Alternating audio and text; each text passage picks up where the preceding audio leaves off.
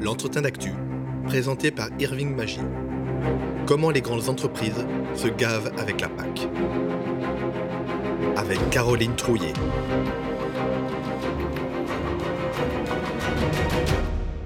La politique agricole commune n'est-elle qu'un outil destiné à engraisser les ogres de l'agroalimentaire Alors que 60% des agriculteurs touchent moins de 20 000 euros de cette fameuse PAC, les grosses entreprises comme Lactalis par exemple peuvent toucher un véritable pactole.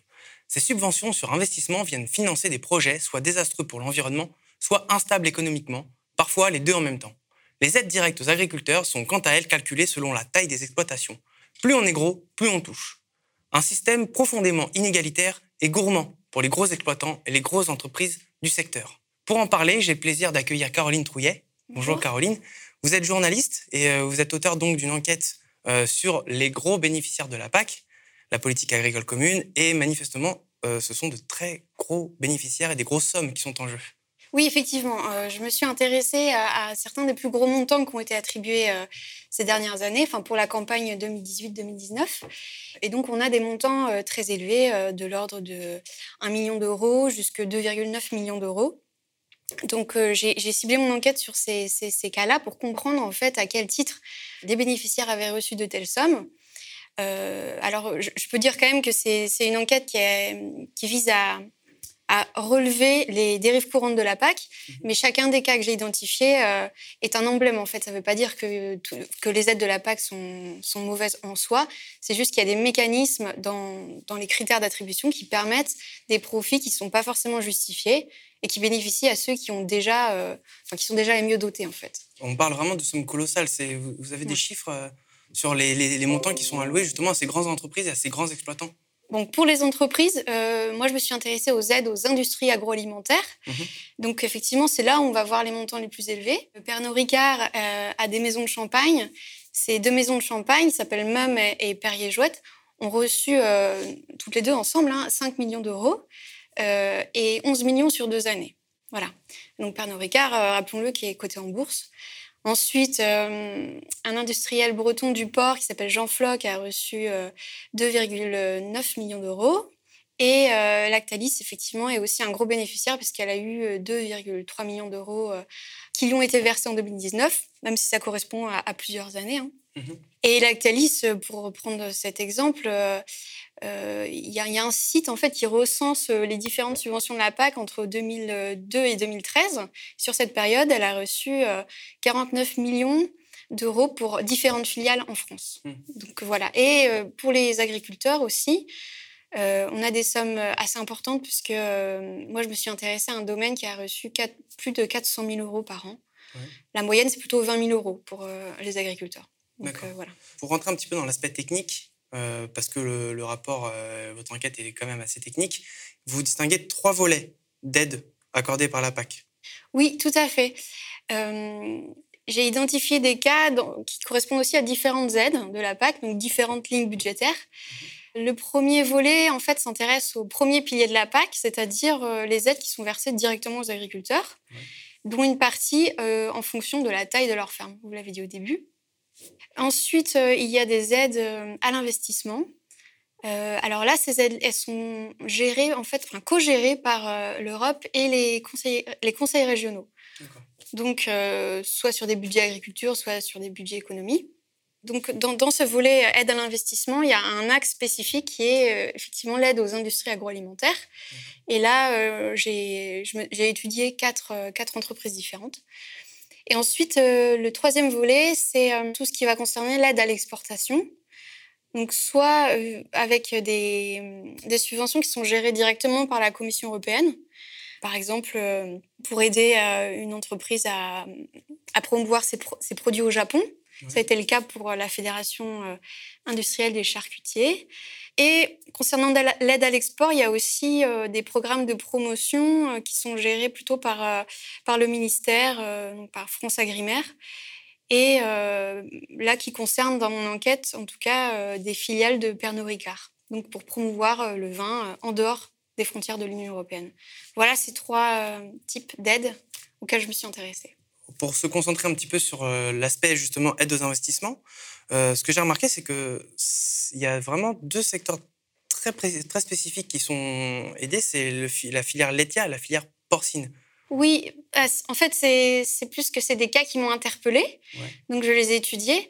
Après, euh, les différentes filières agricoles peuvent être aidées euh, dans le cadre de la PAC via des aides à l'investissement. Ça peut être effectivement la filière laitière est une des filières très importantes, mais la filière de la viande aussi. Donc là, c'est porcine, mais ça peut être autre chose. Et je me suis aussi intéressée à un investissement pour une entreprise qui produit des aliments pour chiens et chats, par exemple. Voilà. Mais effectivement, euh, j'ai deux cas qui concernent la filière laitière. Et pour, euh, pour la filière porcine, ce qui se passe, c'est que c'est une entreprise qui est bretonne. Et effectivement, la Bretagne, euh, elle concentre 58% de la production, de l'élevage de porcs.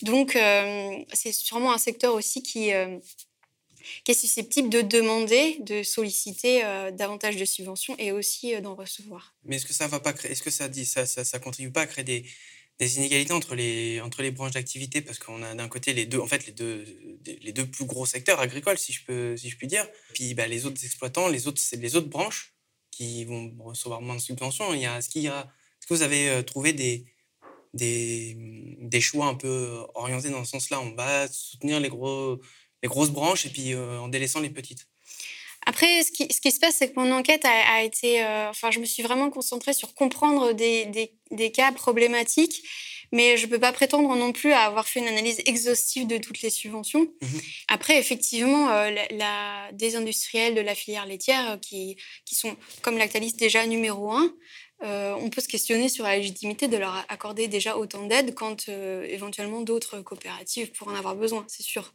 Bah justement, puisqu'on parle de Lactalis, puisque vous évoquez Lactalis, euh, ça, c'est un des cas, euh, si je puis dire, emblématique un petit peu du, de, de, l'enquête.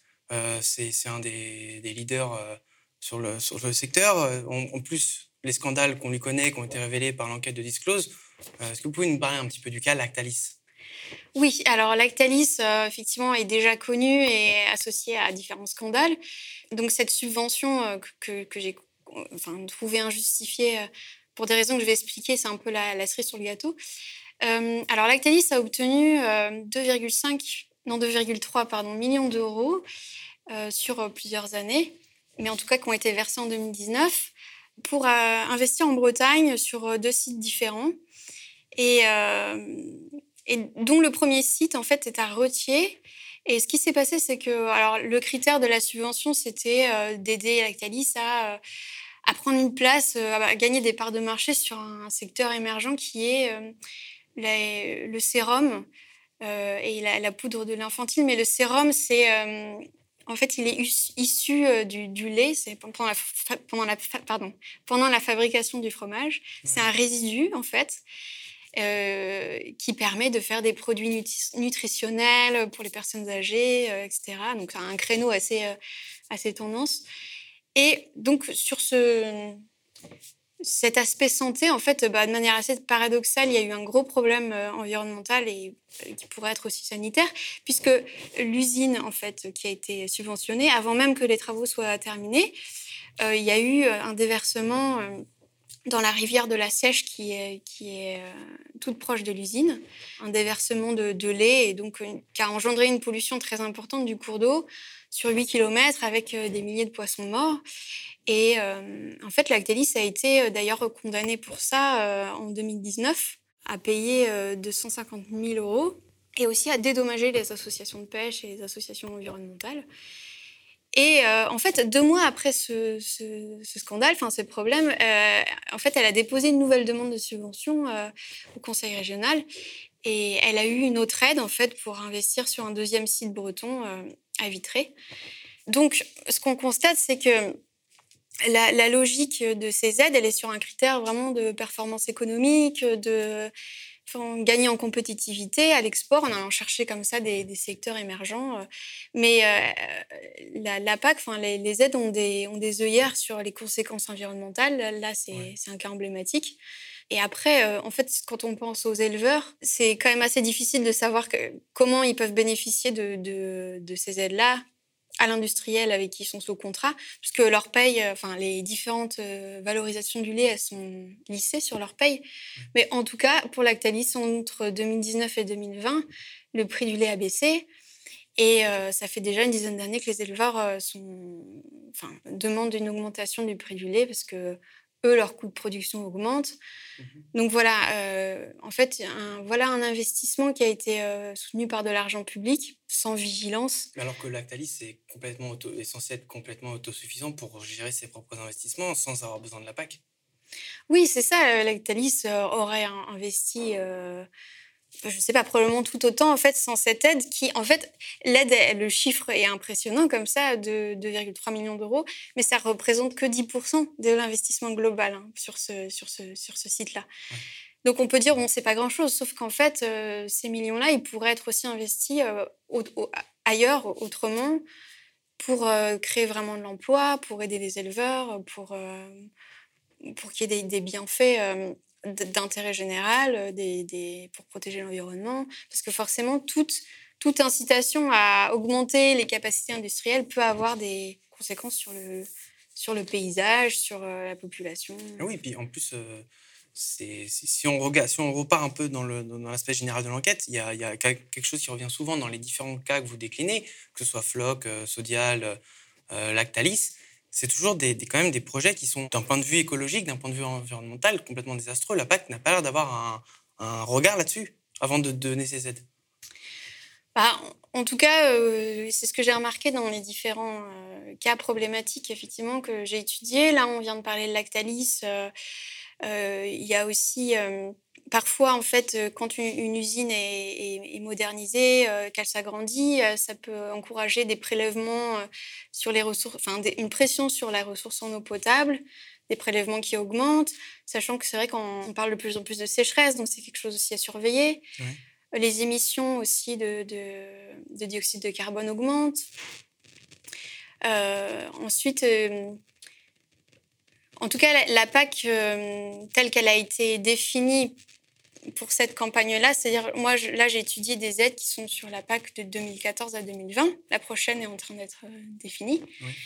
Et euh, effectivement, la, par exemple, la, France avait sous-estimé en fait euh, le nombre de conversions en bio quand, quand elle a voté ses budgets pour la PAC. Et, du coup, le résultat, c'est qu'en fait, les aides sont en deçà des besoins vraiment des agriculteurs qui se convertissent. Donc en fait, la PAC ne soutient pas essentiellement le, ne soutient pas suffisamment euh, la filière bio du coup. Euh, en tout cas, euh, non, ce qui est constaté, enfin, ce qui est déploré en tout cas par différentes organisations paysannes et citoyennes et environnementales, c'est vraiment insuffisant. Alors justement, la Fédération nationale des agriculteurs biologiques pointait que la France avait consacré 5% de son budget PAC aux aides à l'hectare pour le bio. Et en fait, c'est la moyenne européenne est plutôt de 6%, donc la France, elle est plutôt dans les mauvais élèves euh, sur ce critère-là. Et justement, là, dans ce qui se dessine pour la prochaine PAC, euh, le montant de, des aides pour les éleveurs qui se convertissent, il va augmenter. Mais par contre, euh, les aides pour les maintenir, ce qu'on appelle les aides au maintien, qui arrivent au bout de 5 ans, elles, en fait, elles vont disparaître. Donc ça, c'est un, une préoccupation vraiment des associations environnementales en ce moment, parce qu'elles constatent que la direction qui est prise n'est pas assez euh, offensive euh, et beaucoup trop euh, en deçà en fait des, de l'urgence environnementale, climatique, puisque le secteur agricole est aux premières loges en fait de ces enjeux-là. Mais alors du coup, en fait, si, si, on, si, on, si on tient compte du fait que la PAC ne, ne, regarde pas les enjeux environnementaux ou pas assez, on pourrait se dire que en fait, c'est plutôt le volet économique qui les intéresse, la performance économique. Pourtant, euh, avec le cas de Sodial que vous déclinez aussi dans l'enquête, bah, pas tellement parce qu'il y a des investissements un peu, un peu foireux qui sont financés par, euh, par la PAC. Oui, c'est vrai que le cas de Sodial est très intéressant parce que, comme euh, la plupart des autres cas, l'investissement qui a été soutenu, financé par la PAC, avait un objectif euh, aussi de performance et de performance économique, de compétitivité. Et en fait, euh, il y a eu un fiasco parce que tout était misé sur les besoins du marché chinois, en fait. Et, là, on se rend compte que c'est des, euh, des stratégies qui sont très volatiles, qui peuvent s'effondrer en fonction du partenaire, en fonction des lois du marché. Et, donc, pour préciser un peu ce, cas-là, Sodial, donc c'est la première coopérative laitière de France. Mhm. Et en fait, elle a obtenu des aides pour une de ses filiales qui s'appelle Eurosérum. Donc l'aide se chiffre à, que je retrouve, le 1,9 million d'euros, mhm. c'est ça? Et donc on est toujours en Bretagne. Euh, cette filiale Eurosérum, en fait, a construit une usine qui devait être une des plus modernes d'Europe, euh, à Carhaix, mais et ceci dans le cadre d'un vaste pôle laitier, en fait, euh, qui, qui, dépendait d'une usine. Il y avait trois usines chinoises qui s'appellent Sinutra. Pourquoi? Parce qu'en fait, il y a un partenariat, un contrat qui avait été signé en 2012 entre Sodial et Sinutra, le client chinois. Parce que euh, trois ans plus tard, en 2015, euh, la PAC allait acter la fin des quotas. Et donc, euh, les, partenaires se, disaient qu'il va, y avoir une surproduction. Et donc, pour le marché chinois, c'était une manne intéressante. Donc, les promesses en fait, de ce projet étaient vraiment hautes. Il y a donc Sinutra devait en fait transformer 100 000 euh, tonnes de poudre de lait sur le site pour l'envoyer en Chine. Voilà. Et euh, ce qui s'est passé, c'est qu'en fait, euh, bah, un an à peu près avant que la subvention soit votée, accordée, Sinutra, donc le client chinois, avait déjà une dette de 38 millions d'euros envers Sodial. Pour différentes raisons, parce qu'elle n'arrivait pas forcément à vendre sa poudre, parce qu'il y avait des problèmes avec le, le client en Chine. Bon, en tout cas, les dettes se sont accumulées année après année pour que finalement Sodial décide de racheter en 2019 euh, une partie de l'usine chinoise, en fait, pour bah, se rembourser des dettes, puisqu'en fait, euh, euh, Sinutra avait des impayés envers la coopérative. Donc on imagine que, enfin, indirectement, les conséquences pour les éleveurs. Voilà, donc Sodial est obligé de racheter l'usine et ça pèse forcément sur les comptes de la coopérative. Euh, et effectivement, en fait, euh, Euroserum, qui a obtenu la subvention, elle a une rentabilité euh, qui a chuté en fait de moins 7 millions à peu près dernièrement. Donc là, on a l'exemple d'un investissement qui, a, en fait, qui est sur un objectif qui n'a pas, été, qui pas été acquis, mmh effectivement, de performance économique. Et le problème dans ce cas-là, c'est qu'il y avait quand même des signes avant-coureurs qui étaient très inquiétants le pari de ce contrat-là était risqué. Et ça, ça se voyait dans, le, dans les termes même du contrat qui avait été signé entre les deux partenaires, en fait. mais il n'y a pas aussi un souci éthique quand on subventionne des projets de, d'investissement de, marché étranger, alors qu'en soi, on pourrait se dire que la PAC devrait soutenir le marché intérieur, plutôt que, enfin, le marché européen, plutôt que le, des investissements à l'étranger? Oui, oui, c'est sûr. Bah, ça, ça me fait penser aussi à tout ce qui est aide à l'export via les programmes de promotion. Euh, L'Union européenne, en fait, euh, elle se soumet aussi aux lois du marché. Euh, et dans le cadre de l'Organisation mondiale du commerce, effectivement, elle va accorder des aides très importantes à des, des entreprises pour bah, alors, soit faire de la promotion, donc ça veut dire des campagnes de marketing, de pub, euh, food, truck pendant des Coupes du Monde, ou alors, comme dans le cas de, de Pernod Ricard et ses, maisons de champagne, d'aller euh, euh, effectivement encourager la vente de, produits au Japon, aux États-Unis.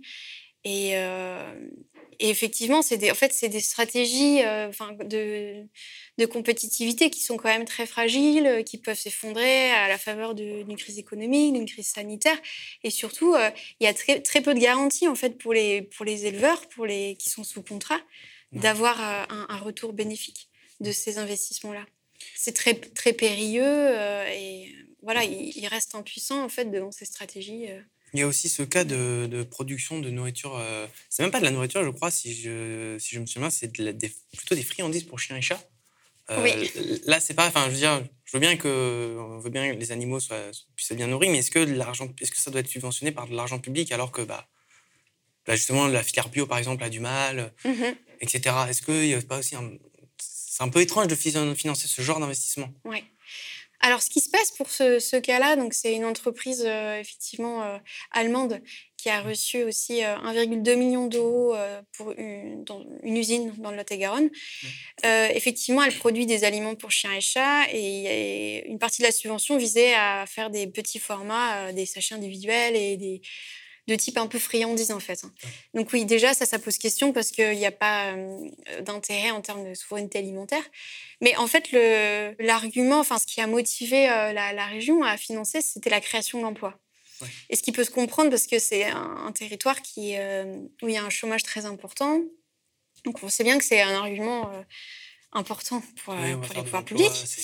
Voilà. Euh, l'autre problème, c'est qu'en fait, euh, il y, avait 50 emplois qui, devaient être, qui ont été créés en CDI, mais assez vite, il y a eu beaucoup de, démissions de départ parce que bah, qui dit euh, un million d'investissements et donc ça, c'est seulement 10% de ce que l'entreprise a, réalisé sur, sur place en termes de capacité industrielle. Qui dit de tel montant dit aussi des cadences très soutenues, des volumes euh, qui sont multipliés. et des conditions de travail qui se dégradent. Voilà, des, des, conditions de travail qui se dégradent. Et surtout dans, dans ces contextes-là, soit d'abattoirs, soit de, de, chaînes de production à flux tendu. Donc en fait, l'argument de l'emploi, il, ne tenait pas tellement non plus. Parce que oui, de l'emploi, mais à quel prix en fait Si euh, les conditions de travail, elles sont elles, sont, elles, elles, pèsent sur les, sur les ouvriers, si euh, ils en viennent à partir, en fait, après, les résultats, c'est aussi de recourir à l'intérim. Donc, euh, donc euh, voilà, effectivement, à, la fois, euh, c'est quand même peu. en tout cas, l'argent de la PAC pourrait être utilisé autrement que de soutenir des friandises pour chien achat. Et en plus, soutenir l'emploi dans des conditions où, en fait, bah, si les ouvriers souffrent au travail, voilà, ça n'a pas forcément de sens. Bon, déjà, ça, la PAC coche deux, deux mauvaises cases l'impact environnemental et les conditions de travail. Il y a aussi euh, celui euh, des inégalités un peu parce que quand euh, l'autre volet qui est très intéressant dans votre enquête, c'est celui des aides directes aux agriculteurs. Et donc il y avait ce chiffre que j'évoquais en, introduction des 60% d'agriculteurs qui touchent moins de 20 000 euros. Et donc il y a ce cas-là de mi-voisin, en fait. Est-ce que vous pouvez nous le décrire un petit peu?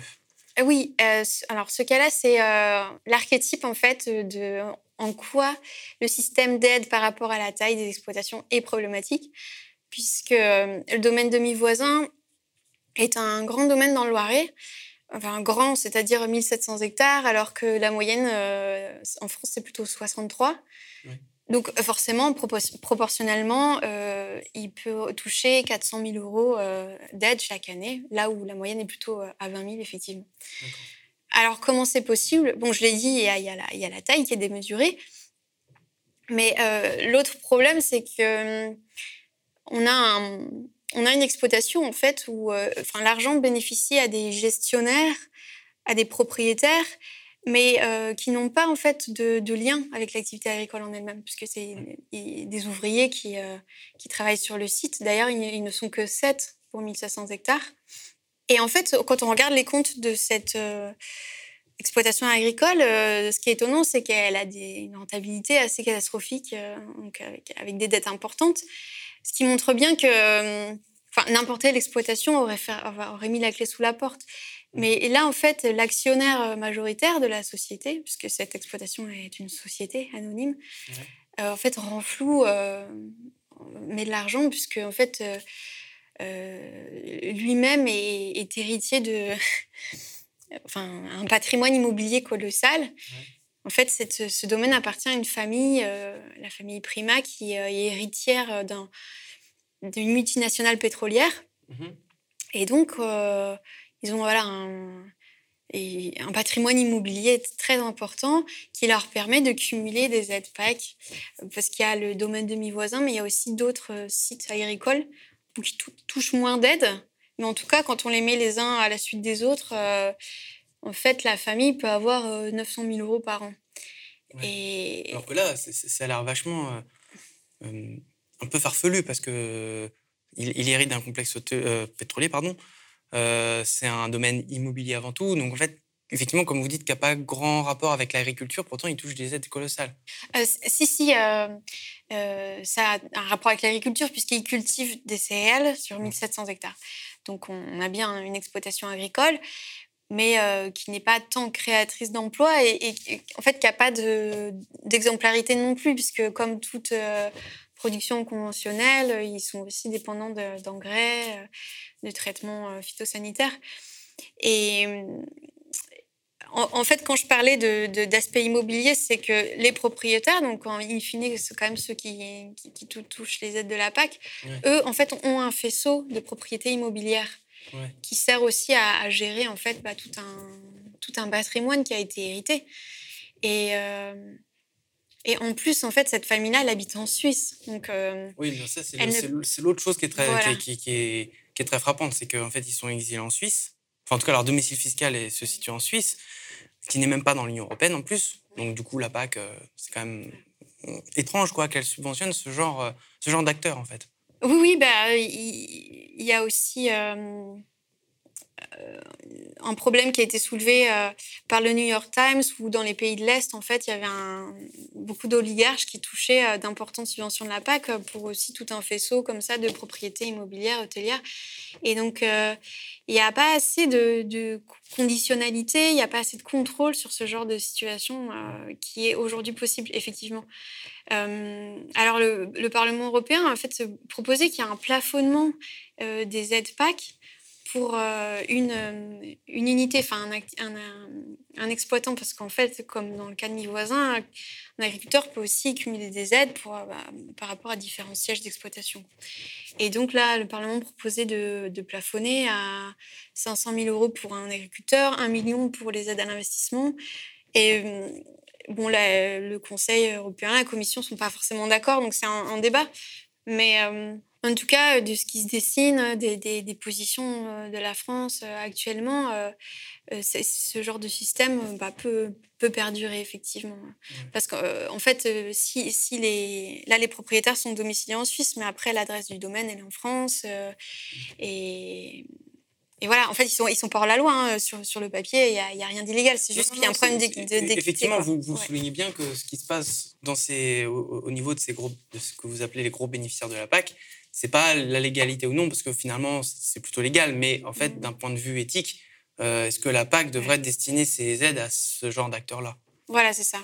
C'est aussi toutes les inégalités qui sont induites par ce système, finalement, parce qu'on sait que, euh, au-delà du chiffre que j'ai avancé tout à l'heure, on sait qu'il y a beaucoup d'agriculteurs qui, qui, vivent dans des, des, conditions sociales extrêmement difficiles, qu'il euh, y a aussi une inégalité entre les différentes filières. Les filières conventionnelles et puis à côté les filières bio ou paysannes qui du coup sont très peu subventionnées ou beaucoup moins. Qu'est-ce que vous avez, vous avez constaté quelque chose aussi à ce niveau-là, au niveau des inégalités que ça pouvait générer?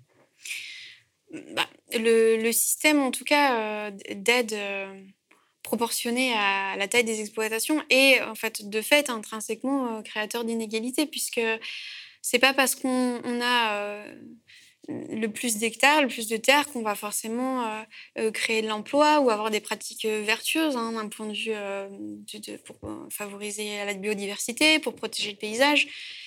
et en plus, finalement, bah, plus, on est grand, plus on peut être dépendant aussi de l'usage des, des, pesticides. Et il y a encore beaucoup d'agriculteurs qui ne touchent pas d'aide, en fait.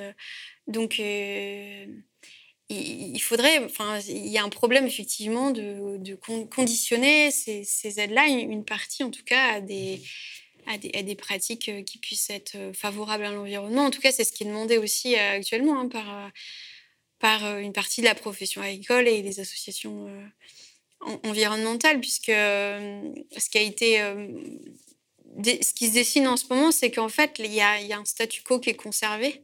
En tout cas, l'État français ne veut pas toucher à, au montant des aides euh, proportionné au nombre d'hectares. Et euh, il y a à peu près entre 20 et 30 qui, qui, de ces aides qui dépendent quand même de pratiques euh, agro-environnementales, mais euh, c'est enfin, peut-être pas suffisant non plus. Et il y a une chose qui était importante mise en place lors de la précédente PAC, c'est un système d'aide de, primes en fait aux premiers hectares qui soutenait les, les petites fermes, les plus petites fermes.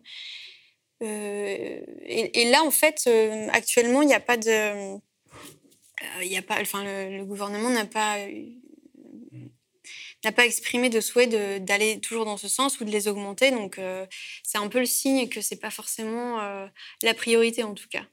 Ce qui aurait pu se passer avec une remise en cause du système d'aide proportionnée au nombre d'hectares, c'est que les céréaliers touchent moins aussi d'aide Et, c'est vrai que ça, les inquiétait beaucoup. Ils ont manifesté dernièrement. Donc, je pense qu'il y a aussi une écoute du gouvernement, du syndicat, la FNSEA, de ce point de vue-là. Pour, Mais du coup, c'est vraiment quand on vous écoute et quand on relit euh, votre enquête, on a l'impression que tout ça, c'est quand même la résultante de choix politiques. Les décideurs politiques entretiennent ce système qui favorise les gros exploitants.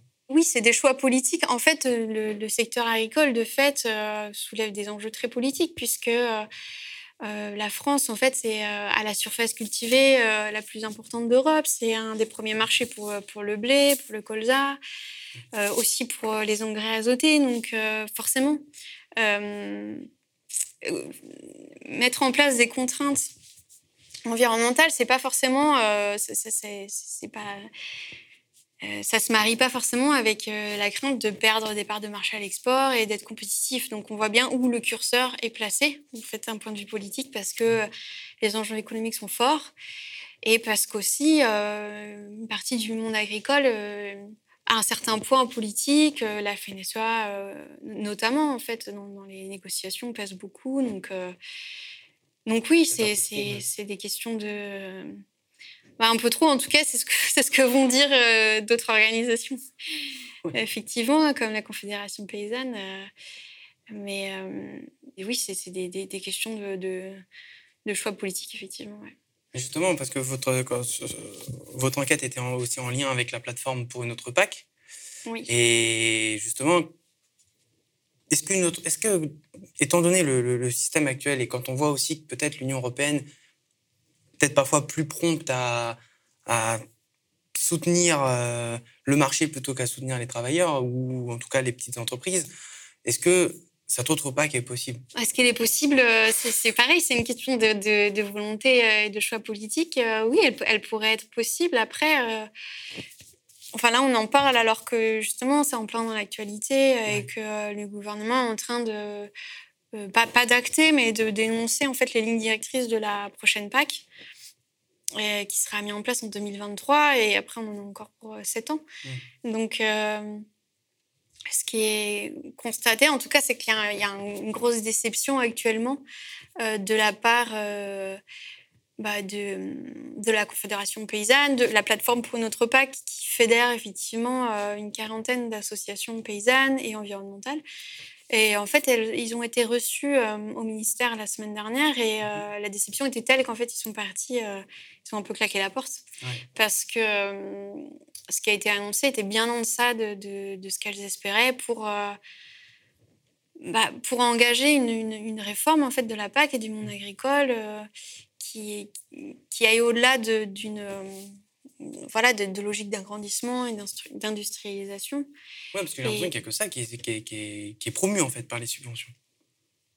Bah après, moi, c'est ce que j'ai mis en avant dans mon enquête. ça essentiellement. Voilà. Pas que ça, mais ça essentiellement. Après, euh, le, la PAC est quand même essentielle et il y a encore, il y a, enfin, pour les, pour les agriculteurs, euh, ça peut être 50% euh, de leur financement qui dépend de la PAC. Donc, il ne faut, faut pas la, rejeter d'un bloc. mais en tout cas, il y a des mécanismes qui, qui, sont, qui sont injustes et, il faudrait effectivement jouer là-dessus. Et, et, pour revenir effectivement à, l'actualité, les différentes déceptions qui sont soulevées, euh, c'est justement le, maintien, enfin l'aide aux, agriculteurs bio, puisque comme je disais tout à l'heure, l'aide à la conversion, elle augmente, mais par contre, les aides au maintien disparaissent. Donc, pour la Fédération nationale des agriculteurs bio, par exemple, elle a évalué que ça pouvait engager des pertes de 66% du revenu de certains agriculteurs. C'est énorme, ouais, c'est ça. Et donc, voilà, et il y, a autre chose, c'est qu'il y a euh, toujours sur les aides à la bio, euh, finalement, euh, le, un label qui s'appelle HVE, haute valeur environnementale, mmh qui lui permet quand même l'utilisation de pesticides, en fait, ouvre le droit aux mêmes aides que le label bio. Donc là, c'est pareil, c'est dénoncé comme quelque chose de pas, de pas cohérent. Et donc, voilà, pour répondre à votre question, oui, une notre PAC pourrait être possible, mais c'est. voilà, c'est des questions de volonté politique. Euh, c'est sûr que. Bah, il, y a, une frilosité actuellement, en tout cas, à, réformer euh, en profondeur cette PAC. Ouais. Merci beaucoup, Caroline. Merci à vous. Merci à toutes et à tous d'avoir suivi cet entretien. Si ça vous a plu, mettez un pouce bleu, likez, partagez. Vous pouvez aussi faire des dons ou devenir sociétaire de la nouvelle coopérative Le Média. C'est grâce à votre soutien que Le Média existe et peut rester indépendant. Le média devient une coopérative. Alors pour garantir son indépendance, n'hésitez pas à devenir sociaux et à nous soutenir sur le mediatv.fr. Et pour ne rien rater de nos contenus, abonnez-vous au podcast.